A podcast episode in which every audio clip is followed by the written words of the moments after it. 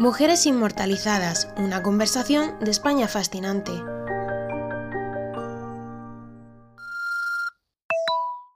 Hola Judy, anda, que unas paseando por la playa y otras entrando en el bus para ir al trabajo, ¿eh? Lo típico. Y además dejándome con la intriga de no saber qué le pasó a Marisabel de Braganza. Jolín, de verdad, qué vida más triste. Pero como yo sí soy una buena amiga, voy a cambiar de tercio y te voy a hablar de una mujer que seguro que te pone contenta.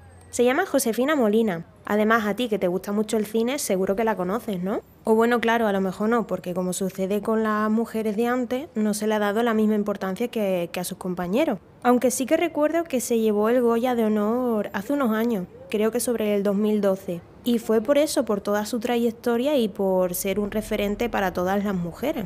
Dame un segundo que voy a buscar la tarjeta del bus.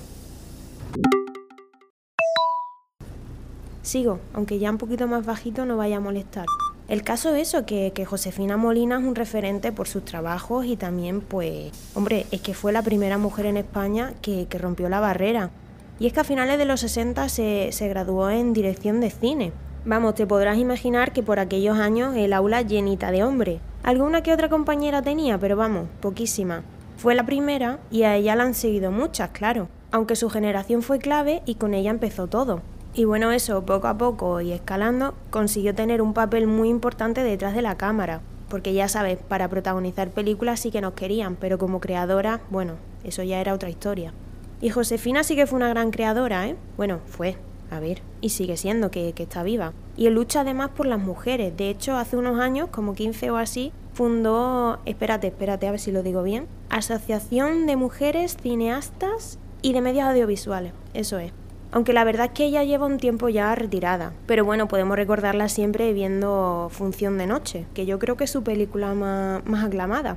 A mí me encanta, la verdad. De todas formas, si quieres saber más, sé que España Fascinante ha publicado un artículo en el que repasa, bueno, pues un poquito su vida, los logros que consiguió. Creo que es un bonito homenaje y la verdad es que esta mujer se los merece todo. Qué valiente y qué fuerza de voluntad tuvo, ¿eh? Y bueno, pues hasta aquí esta historia. Te toca a ti a ver qué me traes, ¿eh?